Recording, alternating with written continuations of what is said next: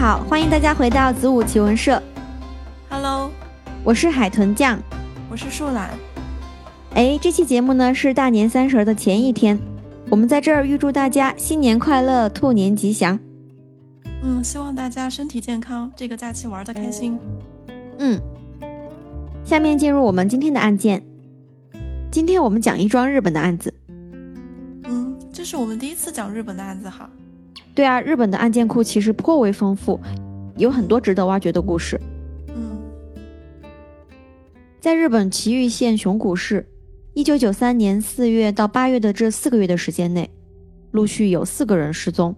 首先是名叫川崎昭男的三十九岁男子，他是一名工业废物处理公司的主管。四月二十日那天下班后，他就一直行踪不明。然后呢，在七月二十五日，警方又发现有两名男子失踪了，一个是五十一岁的远藤安宣，他是黑社会高田组的代理组长。你知道日本的黑帮就是有什么组啊、什么会之类的吧？嗯，就是比如说那个听说，过山口组。对对对，山口组。这个远藤算是个黑帮的小头目，嗯警方发现他家里乱七八糟的，人呢也不见踪影。和他一起失踪的还有一个他的小弟。之后的八月二十六日，一名五十四岁的女性关口光江也离奇失踪了。这里我们为了方便呢，就给这四个失踪的人编个号。最早失踪的川崎呢就叫 A，黑社会的那个远藤呢就是 B，然后他的小弟我们称为 C，最后的中年女性呢就叫做 D。嗯当然了，这四起失踪案件我们放在一起讲呢，肯定就是他们之间有关联，对吧？嗯，其实这四个人都跟一对夫妻有关系。这夫妻俩呢，男方叫关根源，女方叫风间博子。他们在崎玉县熊谷市经营着一家犬舍，叫做非洲犬舍，专门做犬类的贩卖和繁育生意。哦，就是卖卖狗狗的。对，首先失踪的 A 就是这家犬舍的顾客以及股东。在一九九二年七月的时候，A 在非洲犬舍买过狗，就这样，他和老板关根风间认识了。后来年底的时候啊，关根就劝 A，咱们合伙搞一个犬种的繁育生意。他跟 A 说，我们把一对罗德西亚脊背犬卖给你，你拿去搞繁育，产下的狗崽崽呢，我会负责买进。嗯不过这对繁殖犬的价格有点高，要一千一百万。啊，那么贵。他意思就是说让他投资一千一百万呗。对，就是这个意思。A 当时本来也在找点门路，想做点什么生意，就这样被说动了。九三年二月啊，他就买下了那对繁殖犬，结果不久后就从熟人那儿听说，这狗根本要不了这么多钱，顶多几十万吧。而且这两条狗太老了，根本不适合做繁育。啊，这完全就是被宰了。对啊，再加上买回去之后呢，这个母狗还逃跑了，这个繁育可更是搞不了了。嗯，A 意识到自己被骗后，自然就不干了呀，对吧？对他立马找到犬舍要退钱，双方经历了一番扯皮之后，关根这边同意退钱了。他们约好四月二十日这天碰面。这天 A 下班之后呢，就去赴约，结果就这么一去不回。A 失踪后，第二天他的老婆和哥哥报了警。他们知道 A 被骗的事，也知道二十号 A 要去见关根，所以他们就怀疑 A 是被关根给囚禁了。嗯，确实有可能。这嗯个关根的嫌疑还蛮大的。嗯，而且他还有动机，对吧？嗯三十号，警方在东京八重洲的一个地下停车场找到了 A 的汽车，人却始终不见踪影。有点儿凶多吉少。对，然后我们再来说 B，这个 B 和关根是熟人。当非洲犬舍跟顾客有冲突的时候，B 就会过来帮忙调解、平息冲突，其实就是他照着诠释的那个意思。哦，那意思就是他和黑社会还有牵连。对啊，你想他做这种动辄上千万的生意，而且这个价格定价也不一定公允，对吧？他有这样的黑社会势力罩着，可能更方便他处理各种纠纷。然后很巧的是，B 和 A 失踪的事儿也扯上了一点关系。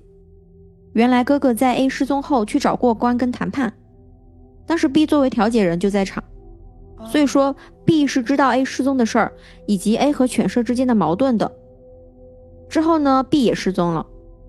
嗯然后我们前面提到的 C，他是跟着 B 的小弟，跟犬舍没有什么直接关系，他就跟 B 一起失踪了。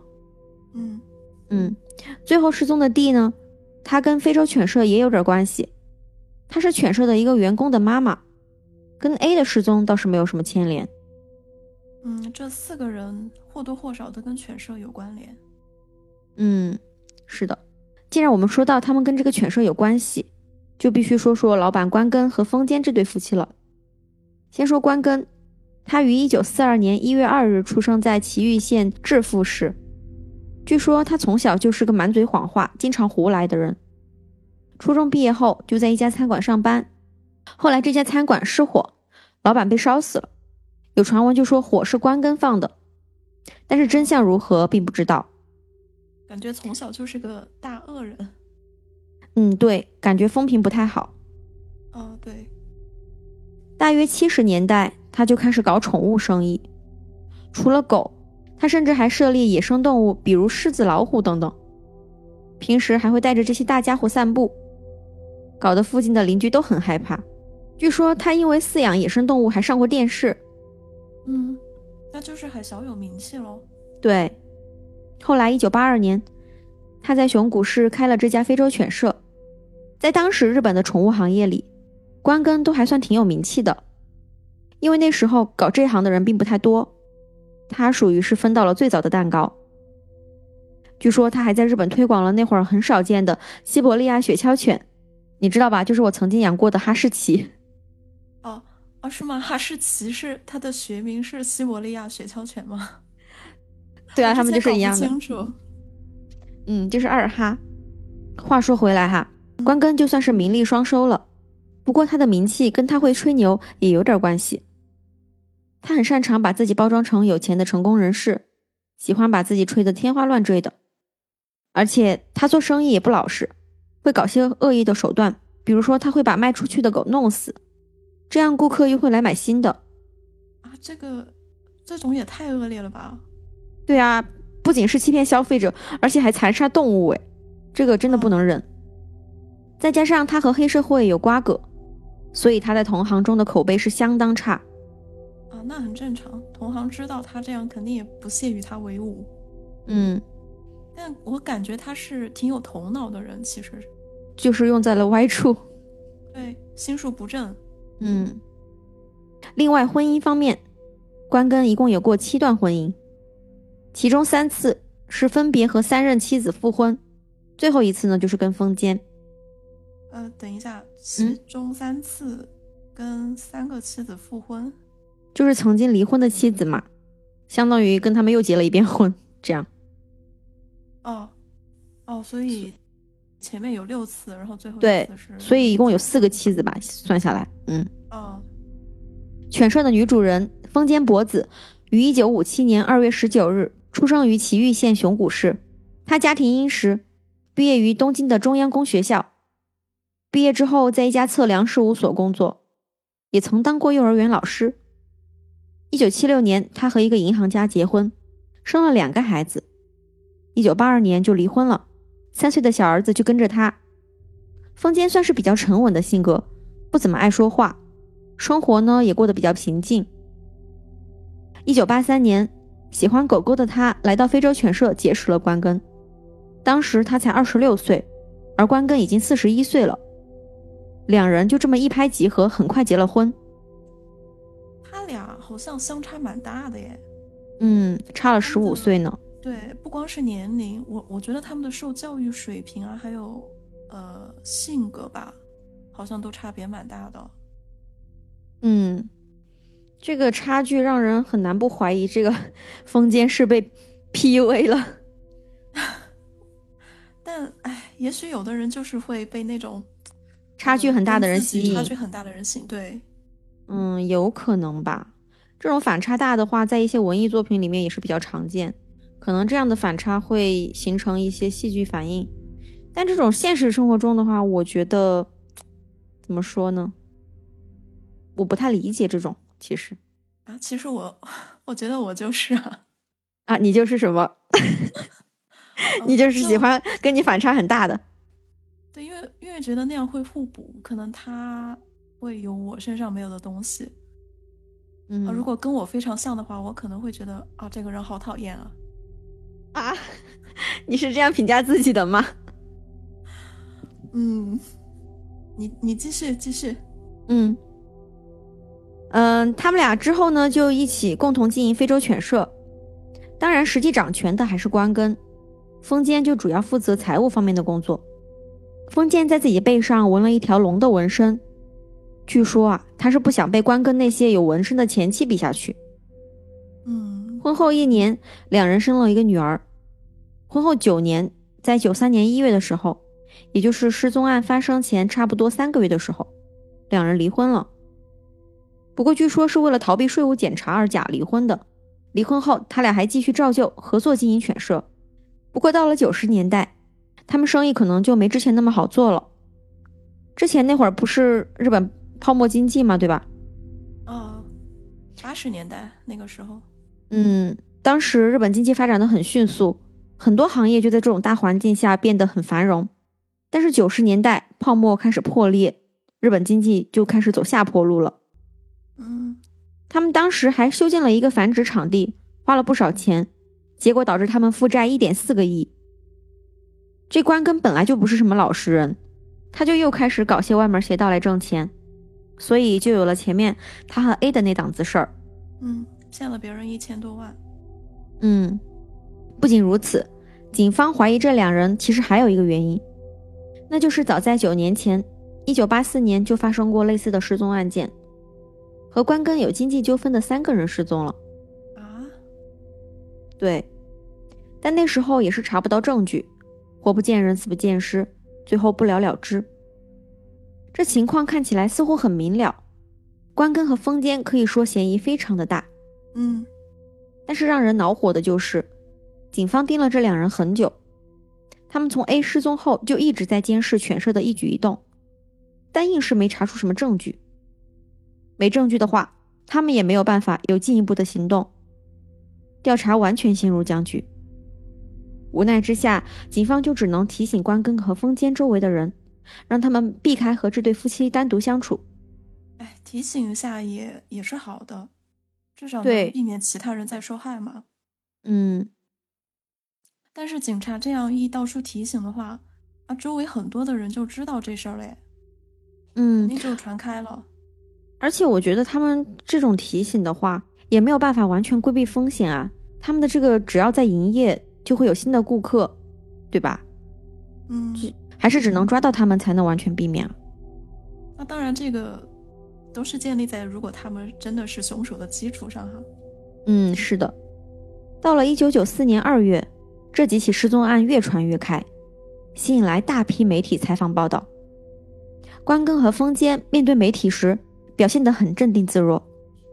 关根说：“我问心无愧，也没有任何隐瞒。不管你们问我多少次，还是全日本的人都来问我，我都这么说。”风间还指责媒体说：“你们都是罪犯帮凶。”我因为媒体报道受到了无端的指责。嗯，还挺硬气的。嗯，哎，但如果真的不是他们的话，那…… 那这情况也挺窒息的呀，就莫名其妙的被当成凶手，被指指点点。对，不知道后面有没有什么反转。但是就目前的情况来说，他们是凶手的可能性还是非常大的。是。那现在事情受到了越来越多的关注，警方却迟迟没有任何进展，怎么办呢？当然了，警方这次就转变了思路。既然物证找不到，那就从人这方面来突破好了。嗯，对，他们瞄准了犬舍里一个叫做山崎永信的员工。这个员工山崎本身就是做犬类宠物行业的，主要培育和销售斗牛犬。他曾经有过伤人和恐吓的前科。嗯，怎么他们犬舍里的人好像都不是什么好人的样子呢？可能物以类聚吧。一九九二年的时候，他在一个犬展上遇到了关根。这个犬展也就是狗的展览会之类的，啊，两个人进行了一番交流，他就被关根邀请加入非洲犬舍的董事会。山崎觉得跟着关根也不错，还有机会学习，因为关根在业内还是个大佬嘛。嗯，于是他便答应了邀请。不过说是董事，实际上他只能算个员工兼司机。关根这个人真的很会画大饼。对他前面跟那个呃谁 A 也是那么说，骗了人家一千多万。可能画饼是一个做领导的人必备的素质。你这一句话得罪了，得罪了，得罪了所有的领导。这只是调侃哈，只是调侃。失踪案发生一年多之后，一九九四年十月十七日这天，警方约谈了山崎，他否认自己和案件有关，随后就和老婆一起消失了。跑了吗？嗯，不过他们很快就被找到了。十一月二十四日，他们去东京的帝京大学附属医院看牙。被蹲守的警察逮个正着，啊！我好想吐槽啊！他都知道警察在到处找他呢，还敢大拉拉的跑去那么大的医院。那是因为山崎在那年二月遭遇了一场交通事故，他牙齿掉了。这次呢是去医院安新牙。行吧。嗯，山崎呢侥幸逃脱了，但他老婆没跑掉，被以涉嫌欺诈的罪名逮捕。他老婆为什么会被逮捕啊？啊，你听到我说的是涉嫌欺诈对吧？这个涉嫌欺诈跟失踪没关系，是他老婆之前自己的问题，他挪用过公款。不过逮捕他老婆主要就是为了给他施压。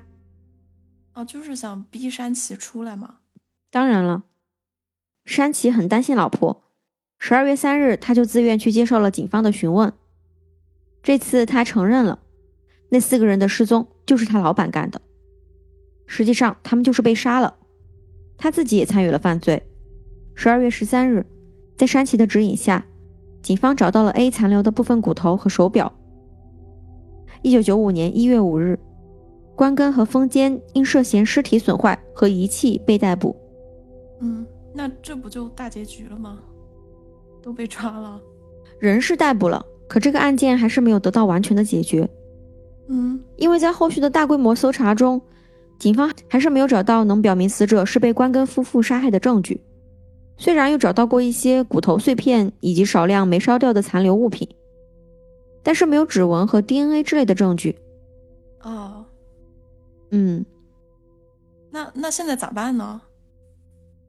证据不好查，那就看看三个人的口供呗。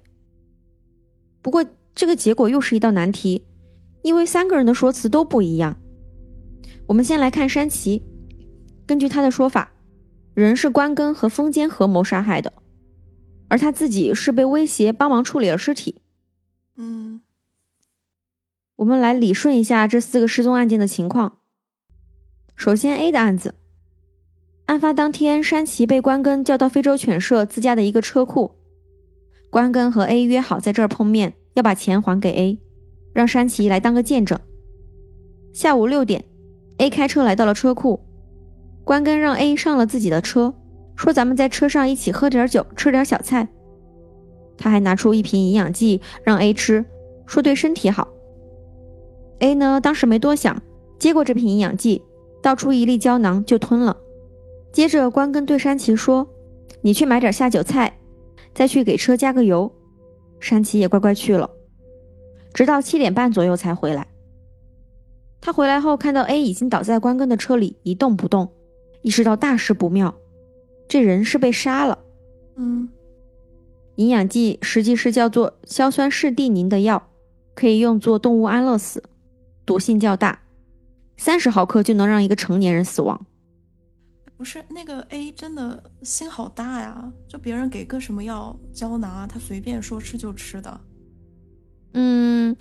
在这之前，A 应该还是对关根相对比较信任的，对吧？嗯，而且，而且，就算是因为高价买了那个狗被坑了，也应该想不到自己会被杀吧，对吧？对，确实平常不会想到说会被杀掉。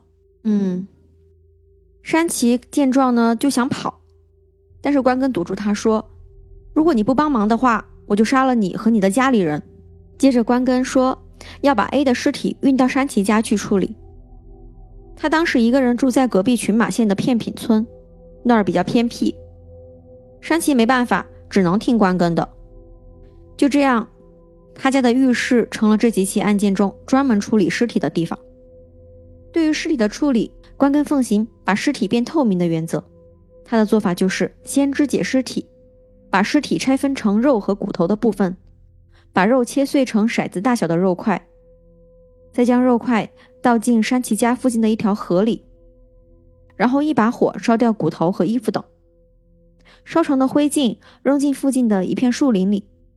哎，等一下，嗯，呃，我觉得这个工作量还蛮大的耶。我觉得这个工序还分配的就是 挺系统的，可以这样说吗？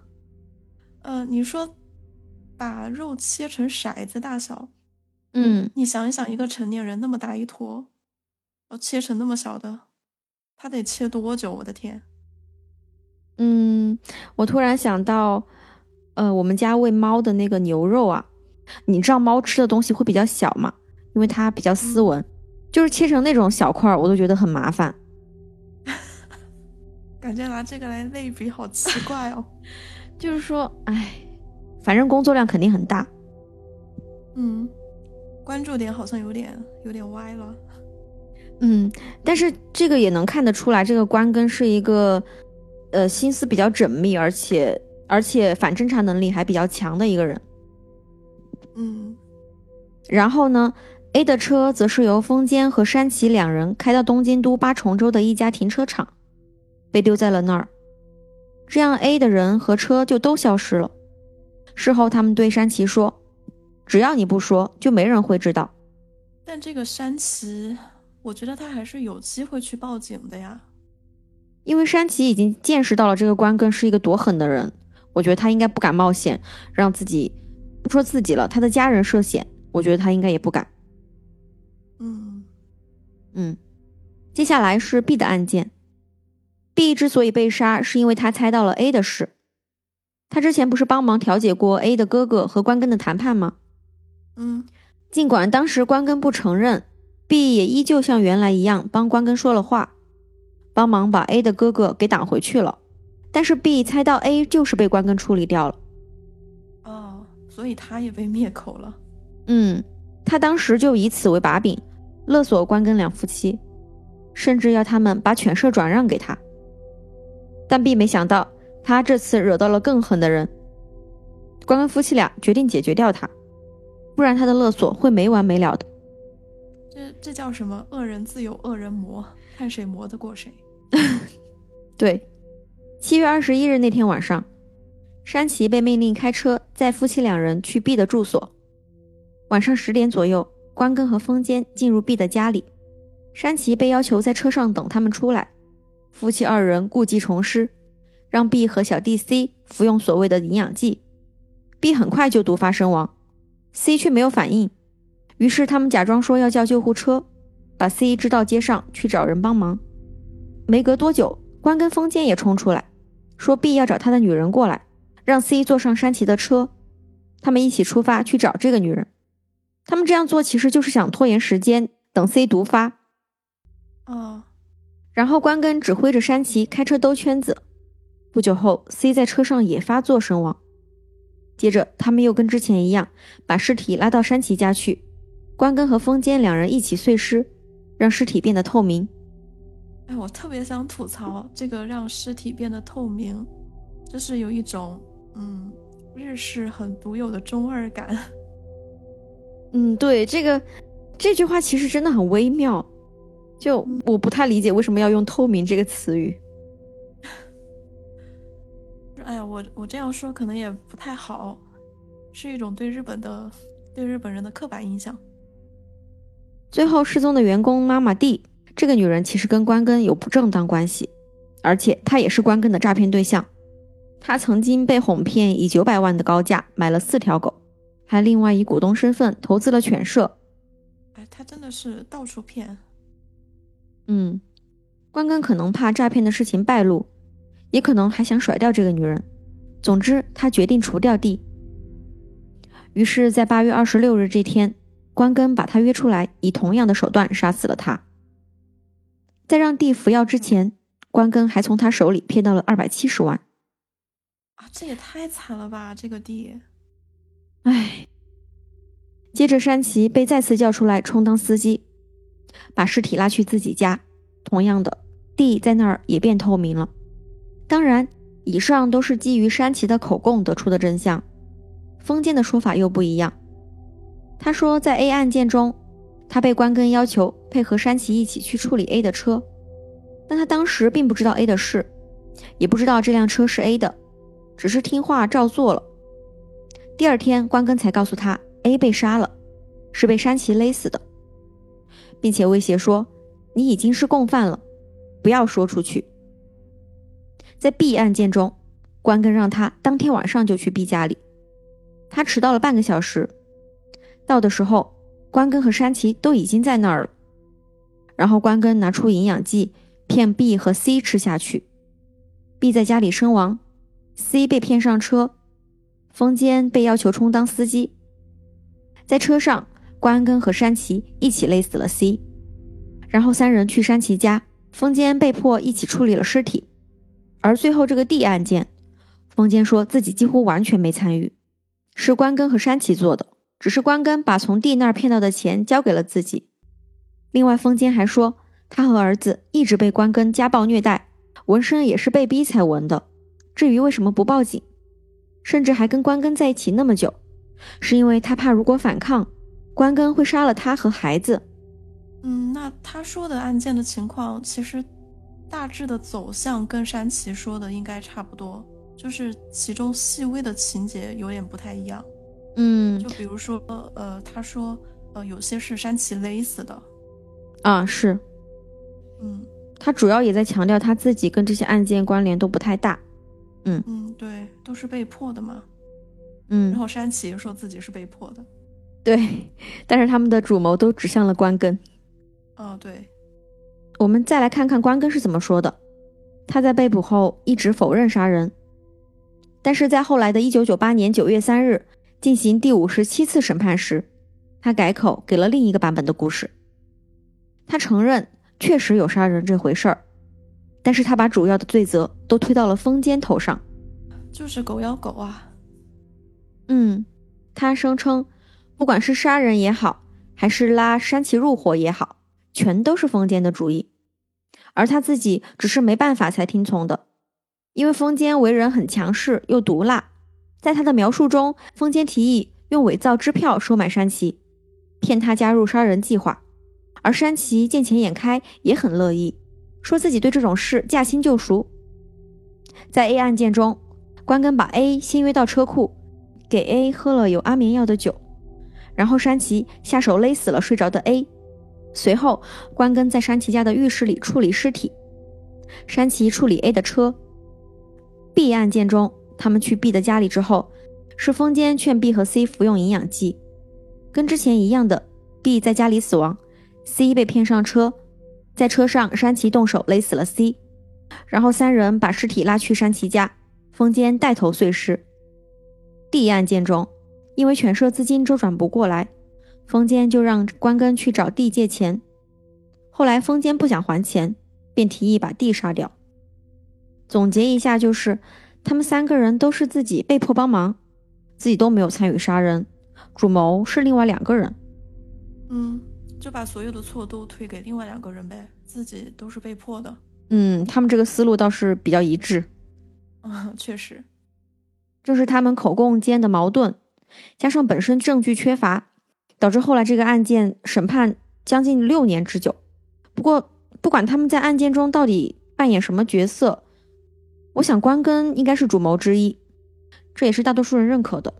据说，嗯，据说他有一套令人毛骨悚然的杀人哲学，包括五条：一、杀死那些对世界没有好处的人；二、不要为了保险金杀人，因为很容易被追踪到；三、杀死那些贪婪的人；四、不要让血溅在身上，这很重要；五。让尸体变得透明，这是最重要的。好，最后这一条就是他之前一直说的那个什么，让尸体变透明。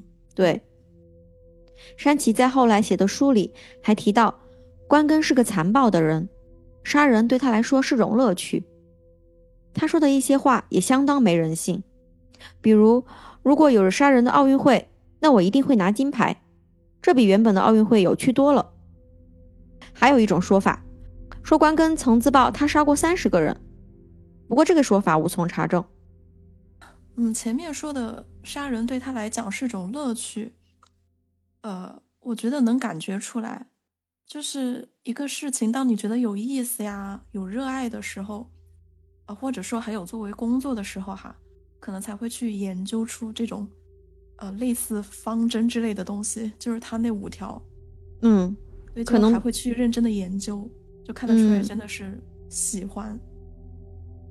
而且他经手过的人还挺多的，就前面说到有三个失踪的人嘛，不确定是不是他杀的。就如果真的是他杀了，比如说七人之多，甚至还有可能更多，那他可能真的就在实践中总结出了各种规律，以及他的一些心得。嗯，是的，可能都是实践出的一些他所谓的真理吧。总之就是这个让尸体变透明的做法，让警方没办法提取到能定罪的实质性证据。而根据山崎和丰间的说法，这也是他们没报警的原因之一，因为他们认为很可能不能找到让关根被定罪的证据。嗯事情还没完，还有反转。一九九五年十月六日，在对山崎的第三次审判上，他当庭翻供，说自己之前的口供是虚假的。他说，在被捕后，检察官找到他进行了秘密的司法交易。哇，检察官准备好了一份口供，让他照着念，念完了签字。只要他同意照做，就会给他好处，包括允许他跟老婆见面，保释他老婆，以及他本人被捕后可以撤销起诉，或者至少能延缓执行。我的妈呀，居然还牵扯出这种黑料！对啊，这个可能想起，我想嗯起赵本山小品里的一句台词啊，那个什么？妈呀，还有意外收获！是啊，这种内幕真的是，这个对当时的司法界肯定也是有不好的影响。后来检察官允诺的好处没能完全兑现，对他的起诉还是会执行。山崎就决定不再跟检察官继续这场合作。他在庭上不仅拒绝作证，还大肆批评起检方和警方。后来检方只承认确实安排过山崎和老婆会面，但不存在什么司法交易。他这肯定不会承认啊！要承认的话，嗯，那公信力不是直接砸穿地心了吗？对，不过还是能感受到检方确实很想抓关根和丰间。嗯，那要不然也不会专门做个这种口供让山崎去念嘛。是啊，哎，但是有没有可能，呃，是山崎乱说的呢？就是他这个当然也不排除了。嗯，但他好像也没有必要哈。嗯，对啊，他翻供也没有什么好处呀。对，这个好，这个。对得罪检方对他来说肯定没有什么太大的好处。嗯，感觉这个案子里尽是些说不清楚的事儿呀，嗯，搞不清楚他们谁在说谎。不过山崎得罪检方也没有什么好处，就是我看的日剧比较多嘛，特别是一些司法案件题材的，就有提到，在日本的话，检方提出公诉的案件定罪概率非常高。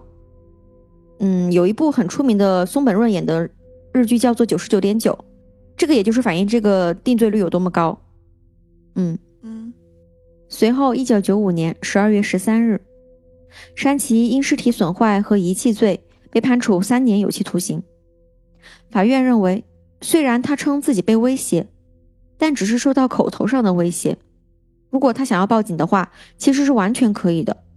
对，所以他还是被认定有相应的罪责。山崎这边呢提出上诉，在第二年六月七日被东京高等法院驳回。又经过好几年的多次审理，最后法院还是采纳了山崎的说法。二零零一年三月二十一日这天，地方法院宣判，关根和丰间因谋杀、尸体损坏和遗弃罪被判处死刑。哎，但是那个山崎他不是有可能是司法交易吗？就这样都还是会被采纳啊？嗯，就是综合评估，他们应该是认为山崎的说法相对最可信。嗯，行吧。那那反正检方也没有承认嘛，他们有司法交易，他们肯定不会承认的。嗯关根和风间两人都提起上诉，在上诉审的庭审上，当时已经出狱的山崎作为证人出庭。这回他说关根是主谋，而风间并没有杀人，他也是被关根威胁才协助处理尸体的。但是山崎没有给出这么说的理由或者证据。我个人认为，他大概也是根据他所看到的情况来判断的。可能他只是看到过风间帮忙处理尸体，没有看到过他在杀人现场。而且从态度、言语上，他可能感觉出来风间像是被关根威胁的。反正最后他的证词没有被采纳。那要采纳了，不是法院打自己脸了吗？就承认了之前山崎是司法交易了呀。对呀，如果他们承认这次是真的，那不就是说上次是假的吗？这就打脸了呀。嗯。二零零五年七月十一日，东京最高法院驳回两人的上诉。后来他们又一次上诉。二零零九年六月五日，全国最高法院驳回上诉，两人的死刑确定。二零一六年十一月，关根在被关押的东京拘留所心脏病发晕倒，送往外面的医院治疗后，又转移回拘留所，最终在二零一七年三月二十七日，因多器官衰竭去世，终年七十五岁。哎，他们的死刑好像就蛮多，最后都执行不了的。就是要等很久，等到那些囚犯都在监狱里面死掉了。呃，根据我查到的资料，大多数的日本的死刑犯，其实在监狱中都是要经过非常漫长的等待过程，因为他们日本法律规定，正常情况下，在死刑判决被最终确定之前，法务大臣会签署相关文件，下达执行死刑的命令，命令下发的五天之内便会执行死刑。但是这个最终确定和法务大臣下达命令的过程并不确定，所以在执行死刑的命令没有下达之前，死刑犯就有一个非常漫长的等待死亡的降临的过程。嗯，这个其实还蛮痛苦的，不知道对哪天就会死了。嗯，而且他们通常都是在被执行死刑的当天才会被通知，当天的前被执行的前一两个小时才会被通知。嗯。所以说，这个对于他们来说肯定是一种精神上的折磨。而且，由于早上九点是死刑犯被告知行刑的时间，所以每天早上的九点就是他们最痛苦的时刻。就像风间，至今他都还在服刑，等待着死刑执行。现在他已经快六十六岁了，还有一个月刚好就是他的生日。嗯，他依然主张自己被冤枉，希望案件能重新审理。在狱中，他培养了画画的特长。画作甚至在多处展览发表过，包括在废除死刑大道寺信子基金会举办的死刑球表现展上展出，以及作为插图发表在作家的书籍中。嗯，那他看来画的还不错了，可能确实是有一些天赋，然后他应该还挺努力的在练习。嗯，这起案件还有一些相关的文艺作品，二零一一年改编了一部电影，叫做《冰冷热带鱼》。感兴趣的小伙伴可以找来看看，不过注意有些重口味哦。我觉得听我们节目的观众应该不会怕。啊，对，可以去看一看。然后，作为该案共犯的山崎出过两本书，一本是一九九九年出版的《共犯者》，一本是二零零零年出版的《爱犬家连续杀人》。嗯，另外还有根据该案改编的纪实小说《名》，以及一部纪录电影《三个审讯室》。奇遇爱犬家连续杀人事件相关的内容，我们也会在后续放在公众号里，感兴趣的小伙伴可以去点开来看一看。以上就是本期节目的全部内容。如果你对本期案件有任何观点和看法，欢迎你在评论区给我们留言。如果你想参与更多互动，欢迎加入我们的微信社群，与其他小伙伴一起玩耍。我们也欢迎大家对本档播客提出宝贵的意见和建议，以便我们未来做得更好。